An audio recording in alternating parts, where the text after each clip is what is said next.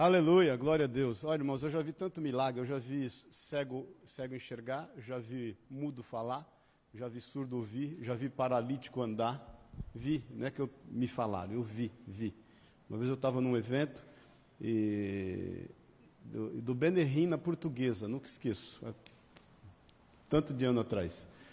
E um moço na minha frente, o Benerrim orou, o, o vazou sangue, o sangue estourou. Eu falei, meu Deus, o que é isso? E ele começou a ouvir.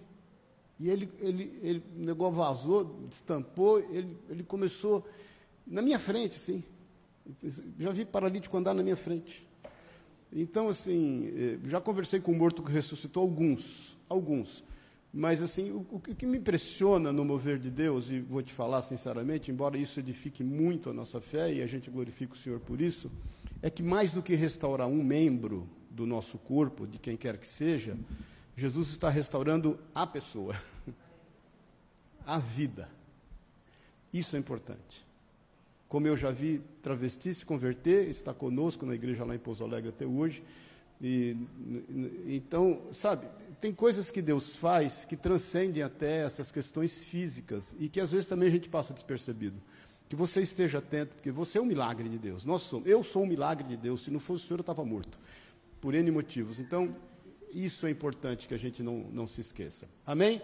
Glória a Deus, aleluia. Então, irmãos, não se esqueçam, domingo que vem, pastor Nicolau, é interessante você ouvi-lo e ouvir o que Deus tem feito através da vida deles. Você, ele vai compartilhar, obviamente, algumas, alguns desafios, mas vai compartilhar um sem número de milagres daquilo que Deus tem feito. Amém? Vamos orar? Pai querido, é a tua palavra, nós queremos meditar nela agora, nesse momento, nós queremos refletir naquilo que o Senhor tem para nós, Pai, e refletir o Senhor ah, para o meio onde a gente está inserido. Em nome de Jesus, fala conosco, nós desejamos mais de Ti, nós te louvamos, Senhor, te agradecemos por tudo que temos visto e ouvido. Te agradecemos pelos teus milagres, sinais, prodígios, maravilhas. Sobretudo, Espírito Santo de Deus, te agradecemos porque o Senhor mora em nós. Te agradecemos, Jesus, porque o Senhor está aqui. O Senhor Emanuel, Deus conosco. E o Senhor nos disse, Pai, que quando dois ou mais se reunissem no teu nome, o Senhor ali estaria. Nós te louvamos, nós te agradecemos. Vem trazer honra à sede que cada um tem de ti. Vem satisfazer o desejo mais íntimo do coração de cada um, naquilo que eles vieram buscar no Senhor. Nós sabemos que o Senhor se derrama, Pai, na medida daquilo, daquilo que temos buscado. Que o Senhor venha fazer transbordar a nossa vida, em nome e na autoridade de Jesus. Abençoa os irmãos que estão nos acompanhando pela internet, que o teu cuidado, o teu favor e a tua misericórdia seja sobre eles, em nome de Jesus, Senhor. Amém e amém. Amém? É bom demais estar aqui. Abre em Gálatas no capítulo 5. Eu pedi, nós vamos ler dois versículos, é, o versículo 1 e o 13. E antes de eu ler, irmãos, deixa eu te convidar mais um convite. Estou cheio de convite hoje. Hoje, o bispo Daniel vai começar um estudo sobre o livro de Gálatas. Eu tenho meditado bastante no livro de Gálatas esses dias são seis capítulos, e Paulo fala muito acerca da graça, do cuidado, da misericórdia de Deus. Então, eu quero te pedir que você entre, eu vou entrar, mas o, o bispo Daniel que vai ministrar, eu pedi para ele ministrar, ele já preparou. Vão ser seis ministrações, um capítulo por dia, toda, todo domingo e toda quarta. É, é extremamente importante você estudar o livro de Gálatas. Gálatas é o livro que Paulo rasga o coração como poucos. Ele fala mesmo tudo que está no seu coração e é extremamente importante você conhecer. Amém? E conhecereis a verdade e a verdade vos libertará, né? É, João 8:32. Então, não deixe de participar hoje.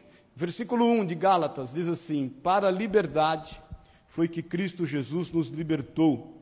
Permanecei, pois, firmes e não vos submetais de novo ao jugo da escravidão. Nessa tradução que está aqui, para a liberdade Cristo nos libertou, permanecei, pois, firmes e não vos dobreis novamente a um jogo de escravidão. Versículo 13. Porque vós, irmãos, fostes chamados à liberdade, mas não useis da liberdade para dar, dar ocasião à carne. Antes, pelo amor, servir-vos uns aos outros. Amém, querido? Eu tenho sentido de orar antes até da palavra de nós lermos, porque às vezes a gente fica muito em cima de alguns protocolos, né, de algumas liturgias, e eu creio na liberdade do Espírito Santo em nós. É extremamente importante quando você. Eu gosto de analisar sempre o, o texto, o contexto e a palavra original que foi usada. No caso aqui, o grego. Quando você vai para o grego, a palavra usada aqui para liberdade é eleutéria, que quer dizer qual o significado dela: liberdade para fazer ou omitir coisas que não estão relacionadas com a salvação. Então você vê que o texto é específico acerca de coisas espirituais acerca da liberdade que a gente tem no Senhor, daquilo que Ele fez e está fazendo e fará na nossa vida. Tem também o, a, a conotação de licenciosidade, liberdade para se fazer o que se quer.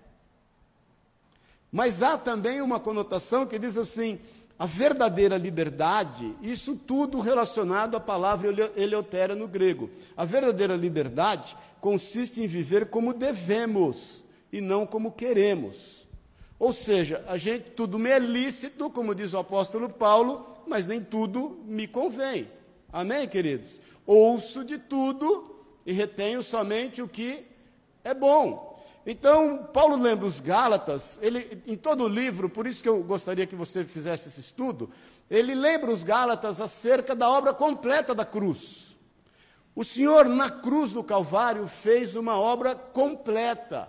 O Senhor realmente nos salvou, Ele nos transformou, Ele fez algo com efeito eterno na nossa vida, querido.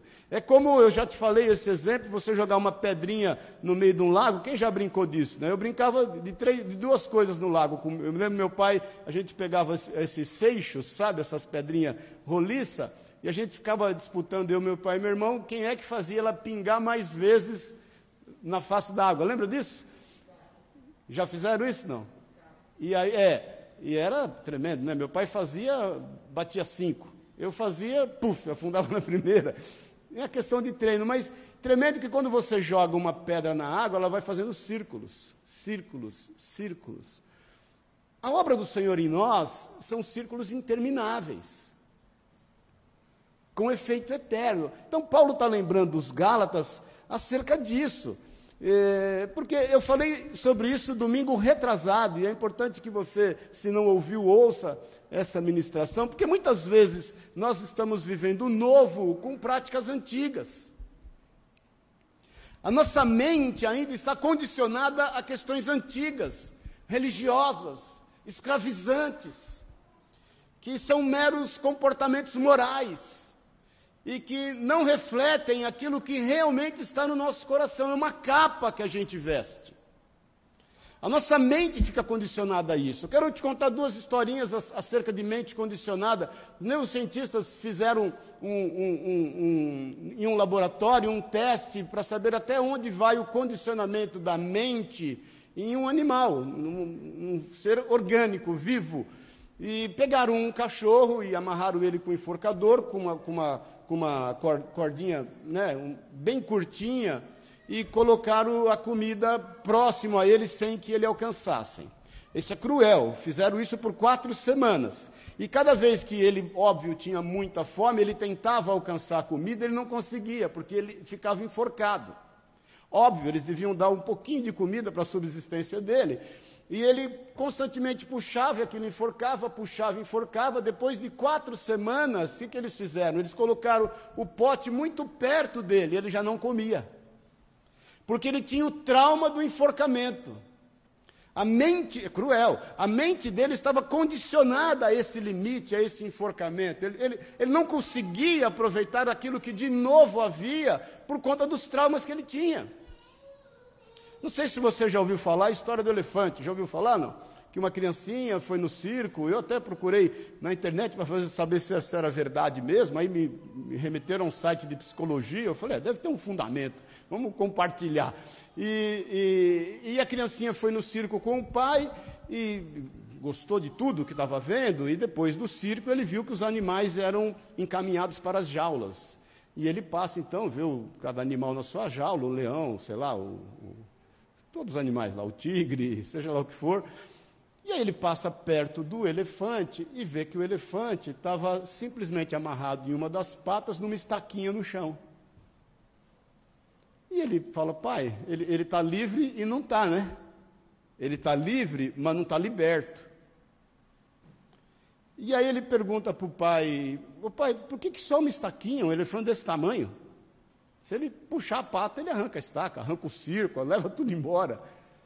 E aí o pai foi perguntar para o dono do circo, ele, o dono do circo falou, não, é que ele foi condicionado, ele foi treinado a isso. Como que eles condicionam um elefante? Ele, desde pequenininho, colocam ele numa estaca, amarram uma das patas dele numa estaca, que ele, enquanto pequeno, não consegue arrancar a estaca, e isso basta para gerar um condicionamento dele. Depois ele cresce, aquela cordinha representa mais do que a estaca.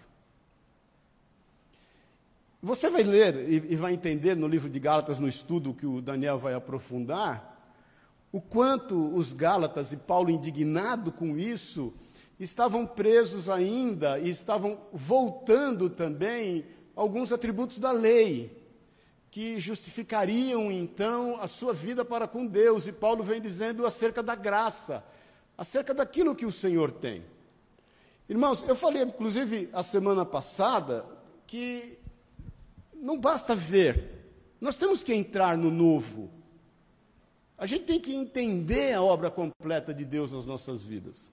Agora, é importante a gente atentar também ao versículo 13 que nós lemos, diz assim: Porque vós, irmãos, fostes chamados à liberdade, mas não useis da liberdade para dar ocasião à carne, antes, pelo amor, servir-vos uns aos outros. Então, embora nós sendo, nós somos livres, isso não quer dizer que nós estamos isentos de responsabilidades.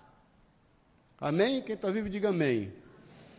Embora tendo toda e qualquer liberdade, nós temos responsabilidades. Eu gosto de princípios, eu queria que você lesse comigo em Gênesis, no capítulo 2, na criação de todas as coisas, no versículo 16, ordenou o Senhor Deus ao homem, dizendo: De toda árvore do jardim podes comer livremente. O Senhor apresenta, então, toda a criação ao homem e fala o seguinte: fique à vontade, querido. Coma. Aliás, ele foi chamado para usufruir, cuidar e guardar daquele jardim. Não se esqueça que na criação a palavra de Deus diz que Deus não havia ainda feito chover sobre a terra, vinha só um orvalho, porque o homem ainda não havia sido criado para cuidar da terra. Então, o trabalho e o desenvolvimento do trabalho que Deus nos deu é digno e é de Deus. Alguns dizem que ah, o trabalho é consequência da queda do homem. Não, não. A consequência da queda do homem é no trabalho encontrar espinhos e abrolhos. Mas o trabalho Deus criou, Deus criou o homem para o trabalho e o trabalho para o homem. Mas o Senhor dá a ele também limites de responsabilidade. Amém, queridos? Nós temos que administrar a liberdade que nós temos. Mais uma vez, tudo me é lícito, mas nem tudo me convém. Versículo 17 diz assim: Mas da árvore do conhecimento do bem e do mal, dessa não comerás, porque do dia em que dela comeres, certamente morrerás. Tudo na vida é uma consequência, a vida é feita de opções. Amém, queridos? É, é, eu sempre falo acerca do Waze, né? O Waze vai te dar a rota, você pode brigar com ele. Eu brigo com ele várias vezes, né? E tem consequências. Às vezes eu até acerto, mas tem hora que eu mais erro do que acerto, porque ele vai corrigir. Eu lembro quando começou o GPS, antes do Waze, né? Eu lembro que eu até falava para o pastor meu, esse GPS eu vou te falar. Isso aí é de Deus, porque não porque ele me põe só no caminho, mas porque ele é paciente. Porque eu teimo com ele, ele fala assim, recalculando. Se eu fosse o GPS, eu falava, idiota, eu já te falei várias vezes que o caminho é esse. E ele pacientemente, lembra disso? Quem lembra do recalculando? E aquela, aquela paciência meio que né, te constrangia a obedecer. Então, o Senhor é misericordioso, Ele é cuidadoso, Ele tem o melhor, Ele põe limites, mas, obviamente, os limites que Ele põe é em função do Espírito Santo que habita em nós, e se você transgredi-los, você vai ter uma consequência. Você sempre ficar nervosinho, ficar bravinho e chutar a parede, pode ser que o seu pé quebre. Você vai ter que administrar a consequência disso. Por isso que essa liberdade, ela é, ela é condicionada a uma responsabilidade, querido. Agora, é importante você entender que o novo, aquilo que a gente vive de novo no Senhor, não garante a mudança. Isso é um papel que nós temos que nos submeter a colocar e imprimir um ritmo na nossa vida, a fim de que a gente alcance o novo com mudança. Por isso que o apóstolo Paulo termina, fala lá em Romanos 12, 2, você sabe disso, né? Que antes nós temos que buscar a renovação, a transformação da nossa mente. Está aí, ó, e não vos conformeis com este mundo, mas transformai-vos. O Senhor não fala, eu vou transformar a sua mente, eu vou mudar você. Não, não, o Senhor fala, transformai-vos. Transformai-vos pela renovação da vossa mente. Você abrir mão de todo o condicionamento, daquilo que te escraviza nas mesmas práticas, para seguir o mesmo rumo, para caminhar da mesma forma, para alcançar sempre só um objetivo. O Senhor tem mais. Efésios 3:20 diz que ele é poderoso para fazer infinitamente mais do que pedimos ou pensamos.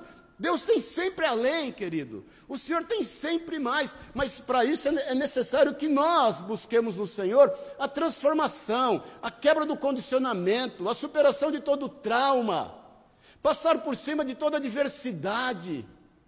Saiu um estudo, aliás, eu gosto da revista Seleções, né? não sei se alguém acha isso pecado ou antigo, não, mas saiu umas seleções especiais só a respeito do poder da mente, saiu agora, aí, recentemente, era uma, uma compilação de algumas seleções, né? E, e, dentre algumas coisas interessantes que tem lá, eles dizem assim, que chegaram a essa conclusão através de estudos, que a pessoa que é alegre, que a pessoa que, que, que manifesta a vida, ela vive mais. Então, se você se irrita com alguém que é extremamente alegre, porque tem gente que se irrita, não é verdade? Ah, não, vive rindo, tudo para ele está bom, tudo ele acha que vai dar certo, isso me irrita. Você vai se irritar mais porque ele vai viver mais que você. Você vai morrer irritado com o cabra, porque ele vai viver muito. Então, transformar a nossa mente, isso cabe a nós, é de nossa responsabilidade.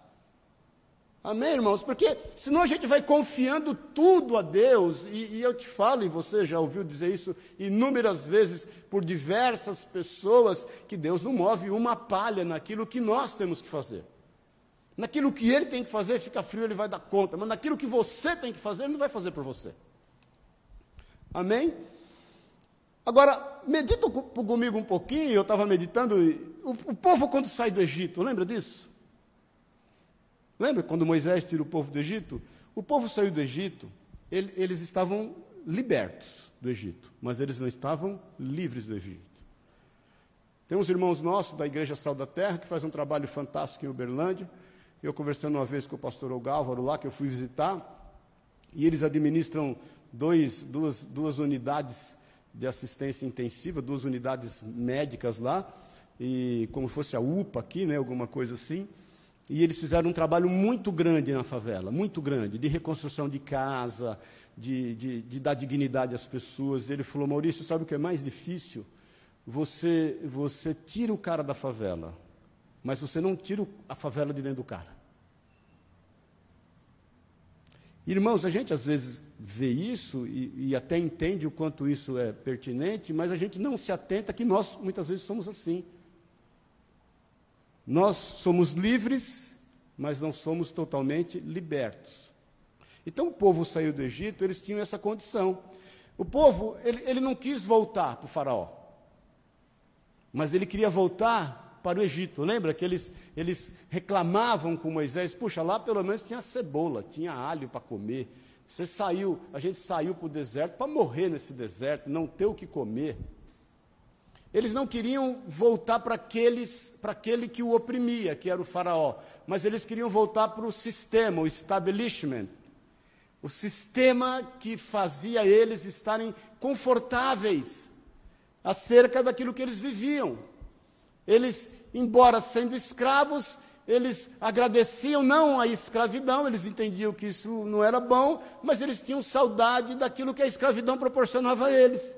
Essa dependência, é se ter tudo na mão, a ração controlada, o trabalho é, sem, sem que você tenha nenhuma proatividade, nenhuma iniciativa, mas aquilo que você é somente ordenado a fazer, a mente deles ficaram condicionadas totalmente. Então, eu entendo que foi muito mais fácil o Senhor libertá-los do Faraó do que libertá-los deles mesmos. Olha aqui para mim.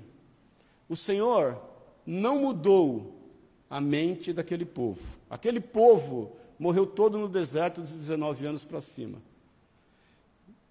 E deixa eu te falar, o Senhor não vai mudar a nossa mente. Amém, queridos?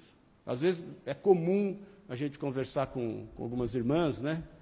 E que vem, mais menina isso, mais mulher, né? Quando eu digo menina, mulher, menina de 40, 50 anos, 60 anos, meninas. Ai, pastor, eu preciso que o senhor ore, porque eu amo aquele cara, e ele me faz mal, ele é isso, ele é aquilo, e aqui. mas querida, então deixa de amá-lo. Não, mas foi o Senhor que pôs isso no meu coração. Vamos viver na Bíblia? Está, está na Bíblia que Deus põe amor? Não foi Deus quem pôs. Como é que Deus vai tirar o que ele não pôs? Amém, queridos?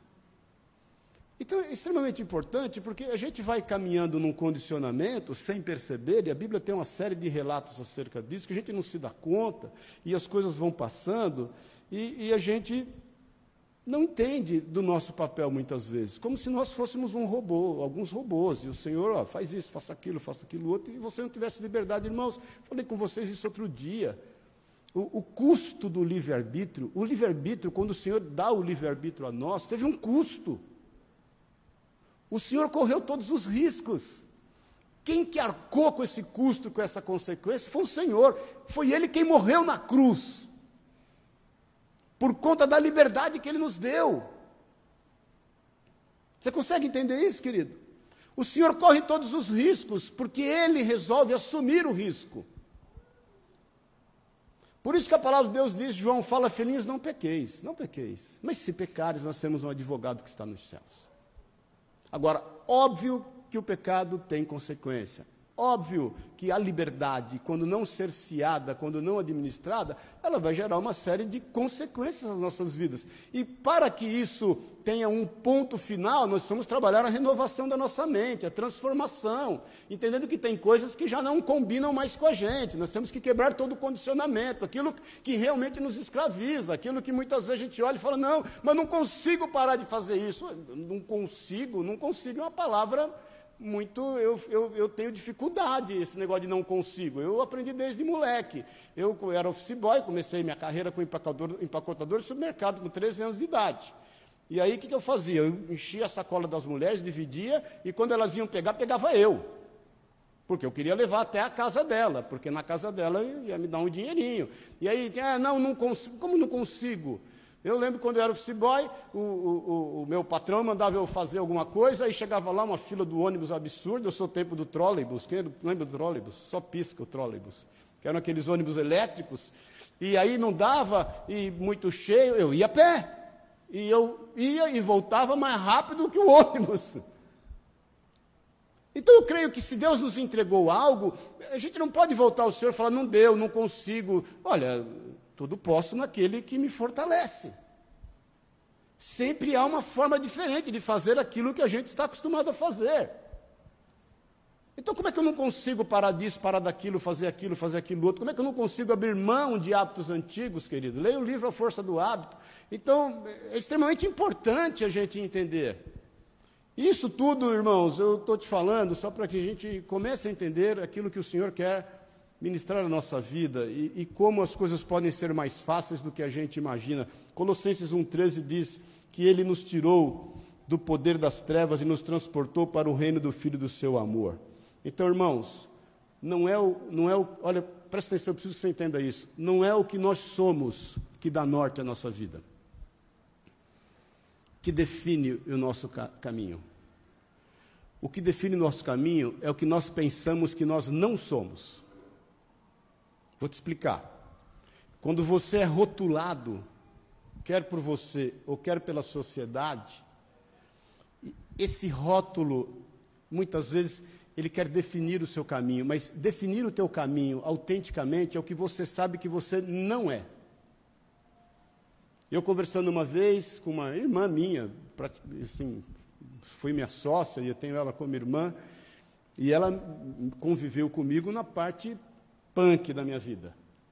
E eu um dia falei para ela, querida, mudou. Não, você mudou isso, você não faz mais isso, você não faz mais aquilo. Eu falei para ela, olha para mim um pouquinho.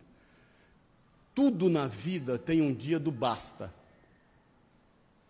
Tudo na vida tem o dia do chega. E isso, essa prática chegou para a minha vida, porque eu não sou assim. Eu estava assim. Então não deixe que as circunstâncias e aquilo que você se rotulou e está rotulado seja o que define o caminho que você vai andar. Mas comece a entender o que você não é. Você não foi transformado pelo Senhor, você não foi liberto pelo Senhor para ser um escravo, quer da lei, quer do mundo, quer das suas práticas, quer dos seus erros, dos seus delitos e dos seus pecados. Você não é esse escravo. É a consciência daquilo que você não é que vai definir o caminho que você vai andar e a forma como você vai andar. É Davi, quando traz a arca da aliança, quem, quem se lembra disso, e ele andando ao lado da arca da aliança, foi um trunfo, ele havia tentado trazer uma vez e quem estava trazendo morreu, depois você leia com atenção, não vou entrar nesse mérito, e a palavra de Deus diz que quando ele vem, ele não aguenta, ele rei, ele, ele sabia o que ele não era, ele não era um escravo da situação, ele não era um escravo do protocolo, ele não era um escravo do que as pessoas pensavam, ele sabia disso, e ele vai ao lado da, da, da arca e começa a dançar. E dança, e levanta, e, os, e, as roupas levanta, e aí a mulher dele, Milca, que filha de Saul, vai lá e repreende ele, fala, você é um irresponsável, um rei, como é que um rei pode fazer um negócio? Até tuas partes íntimas estão à vista. Sabe o que Davi fez? Continuou dançando. Então, irmãos, é, é o que você não é.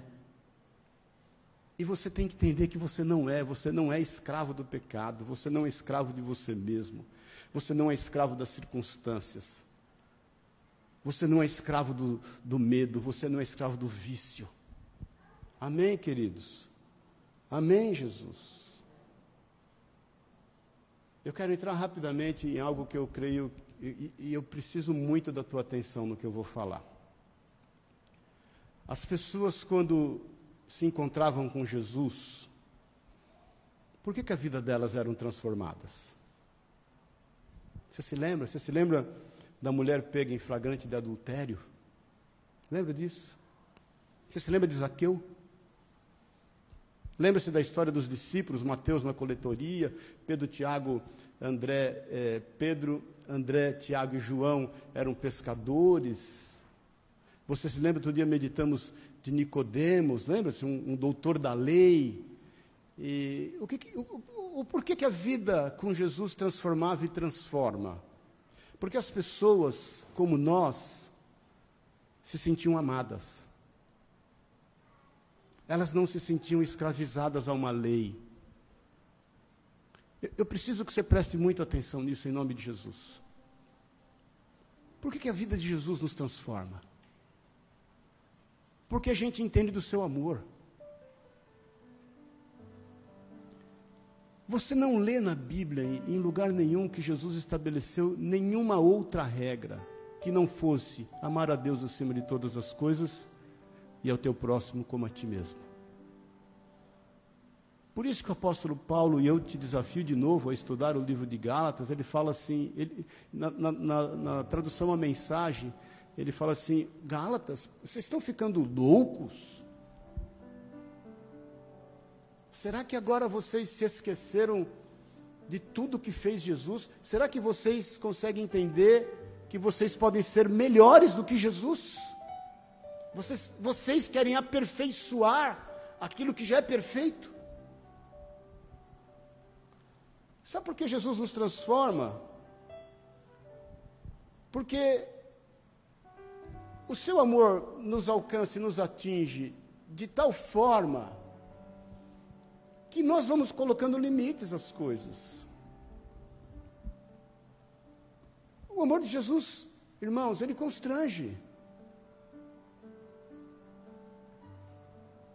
Eu estava ouvindo o testemunho do irmão outro dia, E ele falando, é, isso pode, isso não pode, isso pode, isso não pode. Ele falou, irmãos, eu, eu fui muito claro, assim, o senhor falou muito claro comigo uma vez. E eu fui ver um filme que, né, e ele sempre desafiando as questões e buscando diante de Deus um coração sincero. Um coração sincero Deus honra, viu, querido? Deus honra um coração sincero. Não, não se esqueça que ele honrou um coração de Saulo, que era um matador de cristão. Porque nunca você vai ser avaliado por Deus pelas suas atitudes, você vai ser avaliado por Deus pelas suas motivações. Não tem coisa pior na vida de uma pessoa do que fazer a coisa certa pela motivação errada. E esse irmão, então ele foi no cinema. Ele falou: ah, fui no cinema, todo mundo falou que era isso, era aquilo. Eu queria saber, eu queria ter essa experiência. E eu falei: Senhor, vamos comigo no cinema? Ele vai e compra dois ingressos. Vai na bilheteria, eu quero dois ingressos.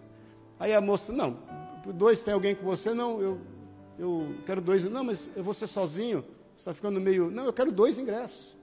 Não, aí chamou o gerente. Aí o gerente veio e falou: vende para ele. Ele quer comprar dez. Compra dez. Aí o gerente falou: por que você quer dois ingressos? Ele falou: porque eu tô, vou eu e Jesus no cinema. Vou levar Jesus no cinema. Aí o gerente falou: tá doido, vende os dois para ele. E ele foi com Jesus no cinema. Comprou os dois ingressos, a cadeira do lado dele estava reservada. Começou o filme. Deu 15 minutos, 20 minutos de filme, sei lá o quê. Ele levantou do cinema e saiu. E ele conta no testemunho dele: Sabe por que eu saí, irmãos? Porque eu percebi que Jesus saiu antes de mim. Jesus já não estava ali, eu também não queria estar.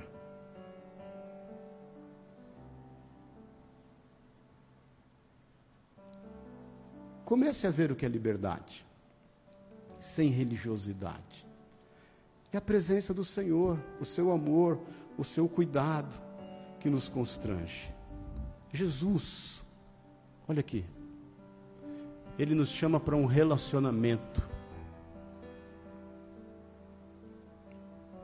É relacional, Deus é um Deus relacional, nós somos seres relacionais. Agora, é importante você aprofundar um pouquinho mais, porque todo relacionamento exige de nós uma resposta. A forma como você se relaciona vai fazer com que você responda, ou seja, você vai corresponder. Eu fui ver isso, o prefixo co, ele quer dizer assim: parceiro ou subordinado a uma atividade, a morfologia da palavra. Então é o seguinte, olha aqui para mim um pouquinho, eu, eu quero que você entenda isso claramente em nome de Jesus, eu quero toda a tua atenção agora. Todo relacionamento, seja ele o que for, vai exigir de você uma resposta. Amém, querido? Você corresponde ao relacionamento. Aí eu te pergunto: qual é a tua relação com a comida, por exemplo? Paz do Senhor, bom dia. Porque você vai corresponder na medida desse relacionamento com a comida. Muitos comem mal, é verdade? Comem errado. E responde a isso. Qual é o teu relacionamento com a família? Qual é o teu relacionamento com os teus filhos, com os teus pais? De que forma você tem se relacionado com o trabalho? Ele é chato? Você relaciona com ele como um emprego chato? Com pessoas que não agregam nada a você? Bom dia, paz do Senhor. Qual é a resposta que você vai dar a esse relacionamento? Você vai querer trabalhar? Você vai querer comer certo se você tem uma relação errada com a comida? Qual a relação que você tem com a sua família? Você vai querer estar no convívio familiar se você tem uma relação errada com ela? Que resposta você vai dar? Como que você vai corresponder a isso? Pense nisso um pouco, em nome de Jesus. Como você se relaciona com a igreja? Com esse, com esse ajuntamento de santos? Gente cheia de problema, cheia de defeito mas que está buscando melhorar na vida para o Senhor. Porque, irmãos, pense nisso, querido. Como você está se relacionando com seu esposo, com a sua esposa? Como que você está correspondendo? Porque a, a, a, correspondência muitas vezes ela não satisfaz a outra parte do relacionamento, porque você está relacionando errado. É para a liberdade que Cristo Jesus nos libertou. Amém, queridos? Nós estamos falando com gente madura aqui.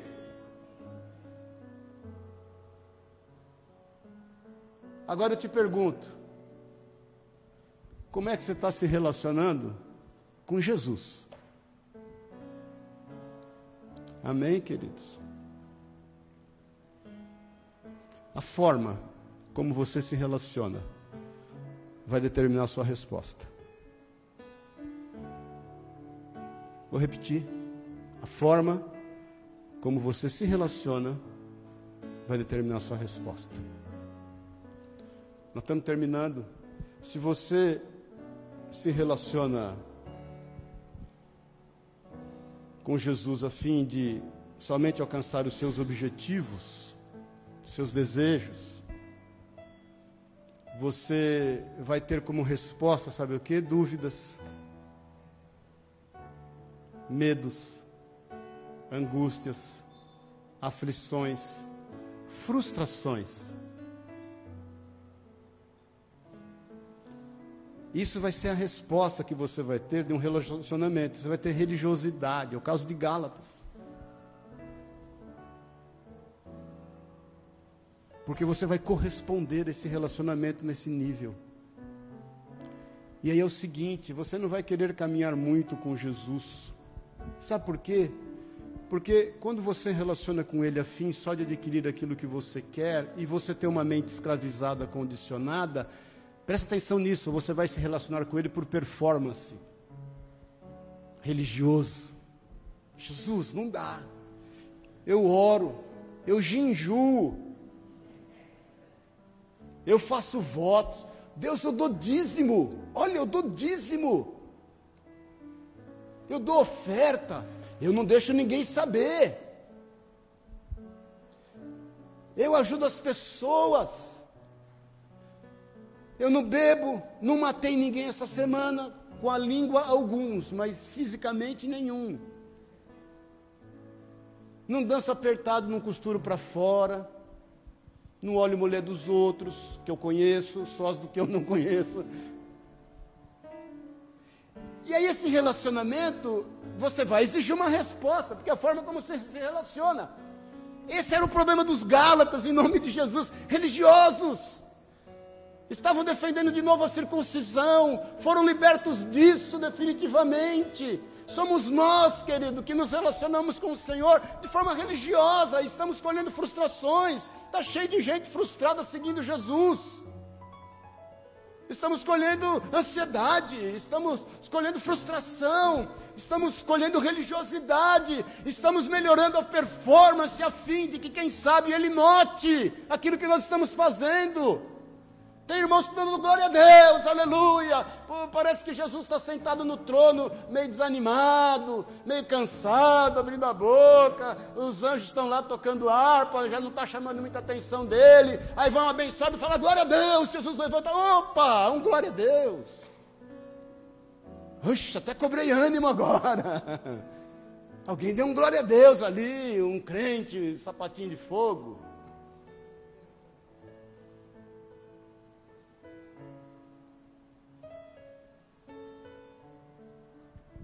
Todo relacionamento vai exigir uma resposta. E a forma como você se relaciona vai definir a resposta. Você vai corresponder a isso. Olha aqui para mim. Isso está em você, em nós. Compete a nós transformar a nossa mente. Não nos deixar conformar com o presente século, com o presente mundo, para saber qual é a boa, aí sim, perfeita e agradável vontade de Deus. Aí o Senhor vai falar para você assim, se é que ele vai falar isso, não vai, mas se ele falar planta bananeira, glória a Deus, vou plantar bananeira.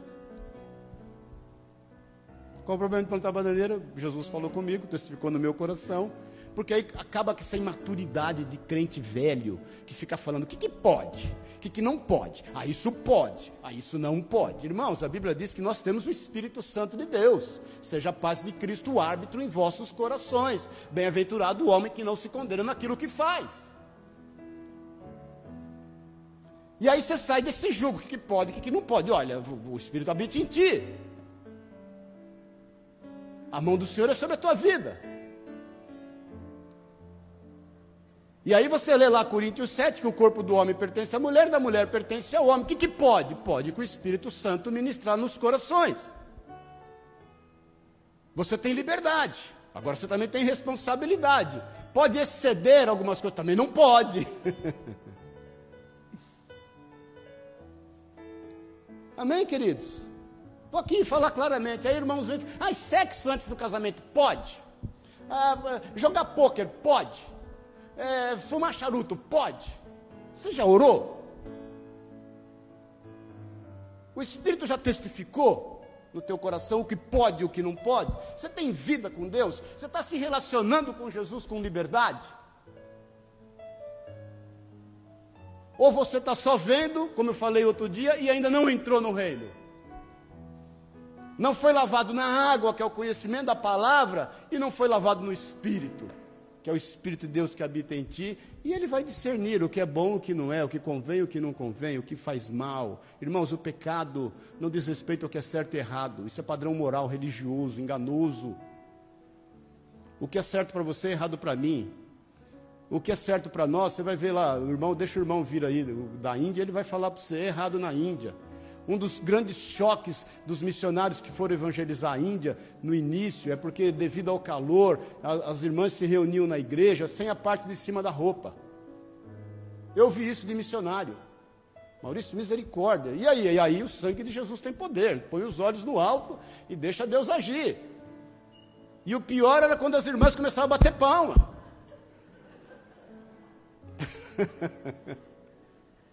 Glória a Deus, aleluia. Caminhando eu vou para Canaã. A questão do erro, do pecado, a questão do pecado, irmãos, a gente cresceu ouvindo dizer pecado é errar o alvo. Mas tá bom, qual é a flecha, meu Deus? Qual é a flecha que vai atingir o alvo?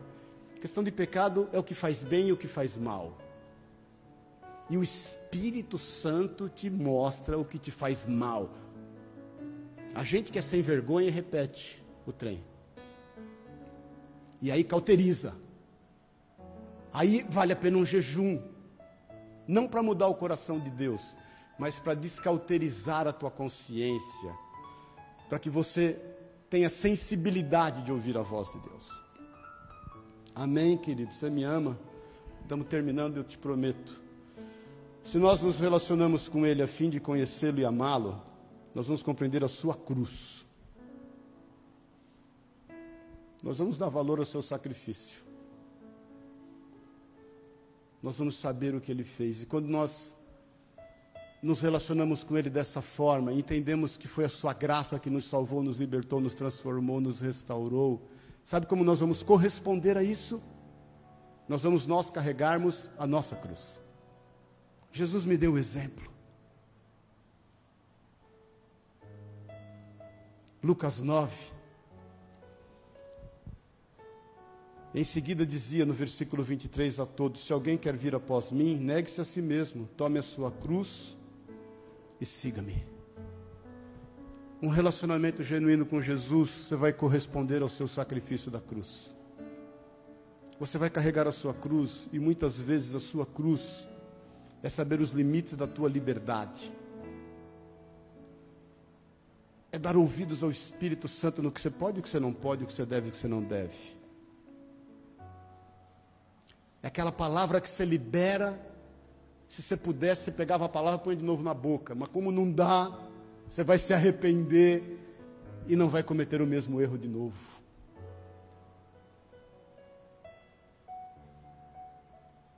Você vai ter que aprender com a consequência do erro para não errar mais. Amém, queridos? Eu quero te convidar essa manhã para você ter um relacionamento com Jesus. Esse relacionamento e a forma como você se relaciona com ele vai definir a resposta que você vai dar, o como você vai corresponder. E aí você vai tomar a sua cruz e vai segui-lo. E aí você vai ver que essa cruz não é um fardo, mas ela é um condicionamento para que você entenda que a graça do Senhor te basta. Não é por força nem por violência, é pelo Espírito de Deus. Você vai entender dos seus limites, daquilo que você. Você não vai pegar o seu não consigo e desaguar o seu não consigo naquilo que você gostaria, na sua alma, sua carne gostaria de fazer. Está me entendendo? Tipo, eu não consigo parar de. E toma oito vinhos, 14 cervejas, e você vai afogar o não consigo no erro que te faz mal. Você vai pegar o teu não consigo e vai apresentar ao Senhor. Fala, Senhor, eu não consigo. Aí você vai ouvir o Senhor falar aquilo que ele falou para Paulo: a minha graça, a minha graça te basta, porque o meu poder se aperfeiçoa na fraqueza. É uma vida de confissão, é uma vida de saber quem você não é, é uma vida de transformação da mente de quebra de paradigmas, de condicionamentos, de traumas. É uma vida sem frustrações, porque naquilo que é o teu relacionamento e que você gostaria de ter e não tem, glória a Deus, o Senhor sabe todas as coisas. Eu sei o que Ele tem me proporcionado. E nós temos um relacionamento de amor. Amém, queridos? Aí nós vamos ser a resposta para esse mundo. Aí nós vamos ser a resposta para esse mundo quando nós correspondermos a essa relação. Aí nós vamos avançar na conquista do reino de Deus que eu ministrei a semana passada e gostaria que você, se não ouviu, ouvisse. E aí nós vamos ocupar as melhores posições, as melhores posições Deus tem para nós, querido. A fim de glorificar o seu nome. Amém, querido? A fim de exaltá-lo. Aí você não vai ter uma humildade religiosa nem você vai ter uma soberba carnal. Você sabe o que você não é, e você sabe o que você foi chamado para ser. Então é o seguinte: eu vou ser, e vou vencer, e vou fazer o meu melhor, porque o Senhor é comigo. E ponto. Eu quero ocupar os melhores espaços, eu quero ter os melhores lugares, não a fim de me mostrar a quem quer que seja como os fariseus faziam, mas a fim de que o nome do Senhor seja glorificado, a fim de que eu possa ser equidade e justiça de Deus nessa terra, a fim de que as decisões sejam tomadas pautadas naquilo que Deus tem e é. A fim de que eu influencie pessoas de forma positiva e aos alcances para o Senhor. Amém, irmãos? Finalizando, em nome de Jesus, vamos ficar em pé. Passei um pouquinho. Eu guardei dois versículos aqui. Eu vou ler os dois juntos, dois, dois textos, e fechar com esse entendimento. Gênesis 6, no versículo 8. Presta atenção nisso. Noé, porém, achou o quê? Me ajuda aí. Noé achou aos olhos do Senhor. Estas são as gerações de Noé. Era homem justo e perfeito em suas gerações e andava com Deus. Gênesis 12, versículo 1. Ora, o Senhor disse a Abraão: Sai da tua terra, da tua parentela, da casa de teu pai, para a terra que eu te mostrarei. Eu farei de ti uma grande nação, abençoar-te-ei e engrandecerei o teu nome, se tu uma bênção. Muitas vezes a gente fala, ah, eu vou fazer a obra de Deus. A obra de Deus é relacionamento com Deus. O chamado, o nosso chamado, não diz respeito às nossas obras. O nosso chamado diz respeito a ir a um lugar onde nós vamos encontrar com o Senhor. Deus não chamou Abraão e falou: Abraão, é o seguinte, está vendo a terra? Ginju aí, Abraão. Vai orando agora. Paga o preço, você tem que pagar o preço. E eu vou te dar essa terra. O Senhor olha e aponta a terra. Está vendo essa terra? Eu te darei por herança a você e aos seus descendentes. Eu estou te dando. É graça. Vá. Não existe obras sem relacionamento antes. Você leu uh, uh, uh, Noé. Noé, você sabe, fez uma grande obra. Fez uma grande arca, querido. Alguns dizem que foi 140 anos. Mas sabe como começou isso? Noé andava com Deus. Não se tratava de fazer algo, se tratava de estar em um lugar onde ele se encontrava com o Senhor, todas as horas da sua vida. Eu quero terminar fazendo para você um apelo. Vem relacionar com Jesus. Ele quer tirar de você o peso, o fardo, o jugo, o legalismo, a religiosidade. Ele quer te fazer livre. É aquele testemunho, se eu não me engano, de John Stott, que no final de um culto, uma irmã olhou para ele e falou: Nossa, ser pastor deve ser chato, né? É mesmo, é, deve ser muito chato. Por que, irmã? Ah, imagina, o senhor não bebe, o senhor não fuma, o senhor não pode fazer nada, o senhor não pode. Ele falou: Não, não, essa questão eu, posso tudo. A única diferença entre nós é que eu só não quero fazer. eu não quero isso para a minha vida. Isso é ser livre. Isso é andar com Jesus. Isso é ter a mente transformada. Amém? A opção é nossa. Queremos nos relacionar com o Senhor na liberdade. Queremos saber os limites dessa liberdade no Senhor, na direção do Espírito Santo e queremos andar em maturidade. Aí nós vamos parar com essa imaturidade do que pode, do que não pode, o que eu devo, o que eu não devo. Aí eu vou pedir opinião de quatro, cinco para poder, quem sabe, formar a minha opinião. E se elas forem contrárias à minha opinião, eu vou rebelar com esses quatro, cinco, não vou conversar mais com eles. Eu vou responder, eu vou corresponder esse relacionamento da forma que eu relaciono. E aí eu vou ser livre, livre para ser santo. Livre para fazer as coisas que realmente devem ser feitas, livre para andar na liberdade. Vou olhar para a cruz de Cristo, me relacionar com o Senhor como, como aquele que me amou primeiro, como aquele que se entregou por amor da minha vida, como aquele que me transportou do império das trevas para o reino do Filho do seu amor, como aquele que construiu para mim um futuro, como aquele que tem pensamentos de paz acerca da minha vida, não pensamentos de mal, a fim de me dar aquilo que eu tenho pedido, Jeremias 29, 11. Eu vou me relacionar com Ele porque eu o amo. E porque o amo, ainda que ele tenha me livrado do apedrejamento, porque eu fui pego em flagrante de adultério, eu vou caminhar com ele. E eu já não quero mais a prostituição, eu já não quero mais o adultério, e a minha mente pode se inclinar a isso, eu, eu vou me transformar, eu, eu não vou deixar isso me condicionar jamais eu, o meu sustento vai vir do Senhor, não vai vir mais da prostituição, eu, eu vou caminhar com liberdade, eu, eu vou, vou aprender pela companhia que eu tenho com Ele a discernir as coisas, se elas são boas, se elas não são, eu vou convidar Jesus para ir no cinema comigo, eu vou permitir que Jesus entre no meu quarto, eu vou permitir que Jesus esteja falando ao meu coração. As séries do Netflix que são boas para mim.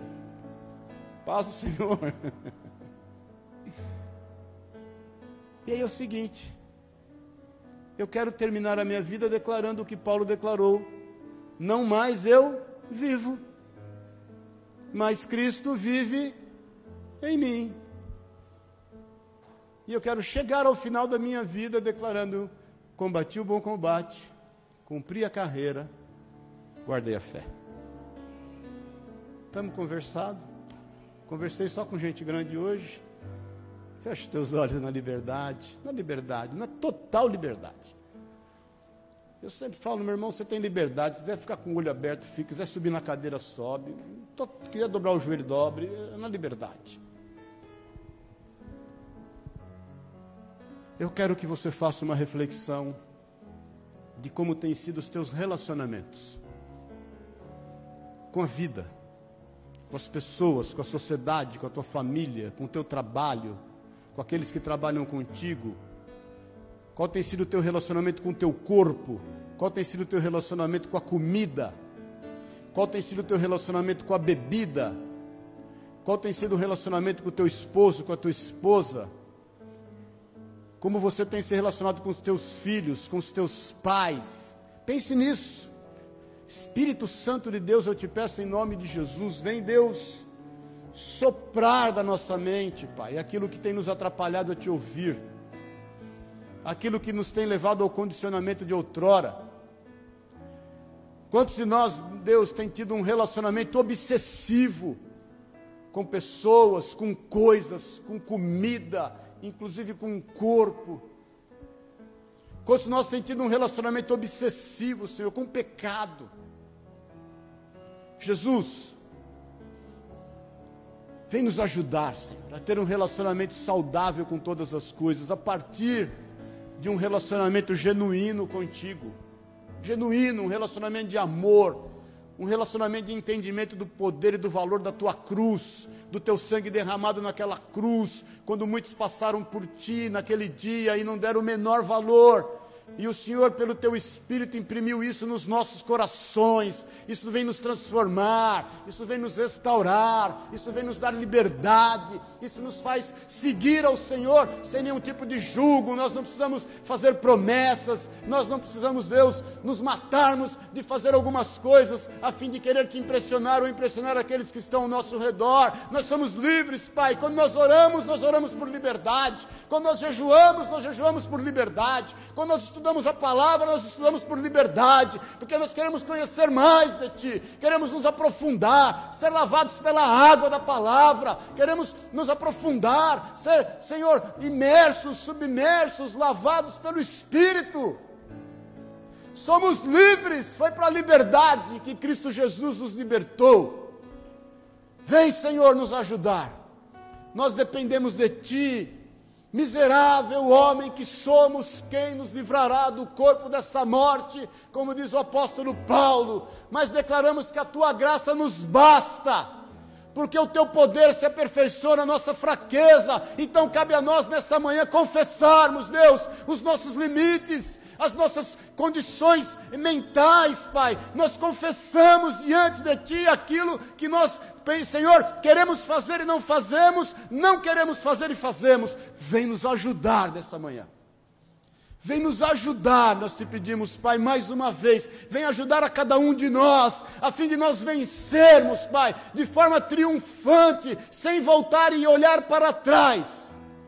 As coisas que nós deixamos de lado, que seja hoje o dia do basta, que seja hoje o dia do chega na nossa vida, em diversos aspectos que nós temos nos relacionado errado, que haja uma transformação imprimida por nós mesmos, Pai, pela consciência de quem nós somos e de que nós não somos, Pai por aquilo que foi impregnado na nossa mente. Nós não somos filhos do diabo, nós não somos filhos da mentira, nós não somos desse mundo, Pai.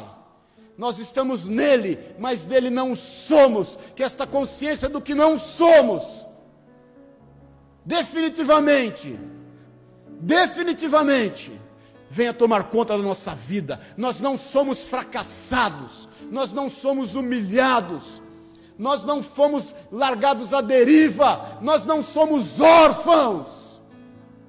Nós não somos órfãos. Nós temos um pai que anela, que olha e que zela por nós. Em nome de Jesus. Em nome de Jesus.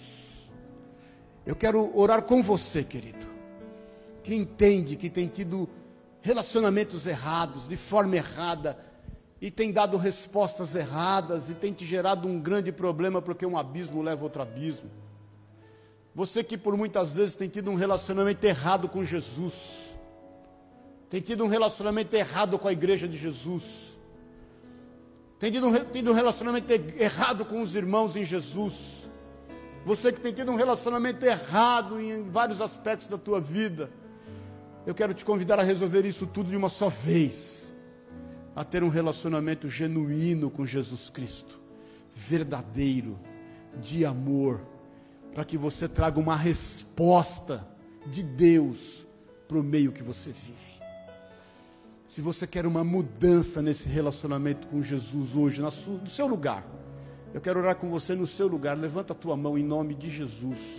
Em nome de Jesus. Cada um olhando para a sua vida. Chega de religiosidade. Chega de religiosidade. Tenha uma vida livre. Pai querido, somos nós teus filhos e essas mãos estão levantadas ao Senhor. Ao Senhor. Essas mãos estão levantadas a quem quer que seja. Por isso que nós olhamos para nós mesmos nesse momento e declaramos: Jesus, eis-nos aqui. Envia-nos a nós. Nós somos teus filhos. Nós te amamos, Jesus, porque o Senhor nos amou primeiro. E nós entregamos, Senhor, definitivamente a nossa vida Senhor. Queremos nos relacionar contigo com sinceridade de coração. Em nome de Jesus. Declara comigo, Senhor Jesus, eu quero me relacionar contigo com sinceridade de coração. O Senhor conhece os meus limites, as minhas dificuldades, os meus condicionamentos mentais. Eu quero tudo nessa, nessa hora, eu quero entregar tudo nas tuas mãos e declarar que o Senhor é o meu pastor e nada me faltará. Eu quero desfrutar desta condição de ser seu filho, em nome e na autoridade de Jesus Cristo. Amém e amém. Amém. Glória a Deus, aleluia. Estamos conversando. Dá salva de palmas ao Senhor.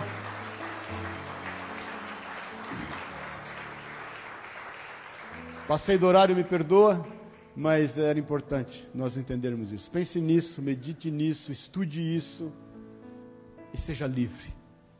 E por onde você for, você vai gerar vida e vida em abundância em nome de Jesus. Amém, queridos? A gente ia encerrar com um cântico, mas devido ao horário, que o amor de Deus, o Pai, Pai querido, Deus de amor, Deus de cuidado e misericórdia, que a graça que só Jesus Cristo pode nos conceder, porque entregou a sua vida por sacrifício vivo a nós. Sendo nós ainda pecadores, sendo nós ainda deste mundo, o Senhor veio e entregou-se por amor de nós e nos resgatou. Naquele dia, o Senhor nos resgatou do império das trevas e nos transportou para o reino do Filho do seu amor, o reino de Deus, a quem nós queremos viver e entrar. E que a unção, o poder, o consolo, a voz, a voz do Espírito Santo te leve em paz. Vá em paz, em nome de Jesus. Vai desfrutando desse relacionamento. Eu quero declarar que a tua vida está mudando. Tem muita coisa mudando na tua vida. E muita coisa vai mudar a partir de hoje. Eu declaro isso sobre ti, em nome e na autoridade de Jesus Cristo, porque você é livre. Tem uma semana de bênção e de vitória. Tem ainda um final de mês de setembro abençoado, onde você possa conquistar aquilo que você tem desejado. E que você glorifique a Deus nas suas conquistas, no nome e na autoridade de Jesus. Amém e amém. Amém, queridos. Glória a Deus. Deus te abençoe. Bom demais a gente estar tá junto aqui, viu? Bom demais. Conforme for semana que vem, a gente já põe mais umas cadeirinhas, devagarzinho vai voltando, amém? você sentir a vontade, dá um abraço ao teu irmão. Se não sentir, você dá um abraço de longe, dá um sorriso de olhos. Amém? Deus que abençoe. Paz do Senhor. Regina, e aí? Tudo combinando?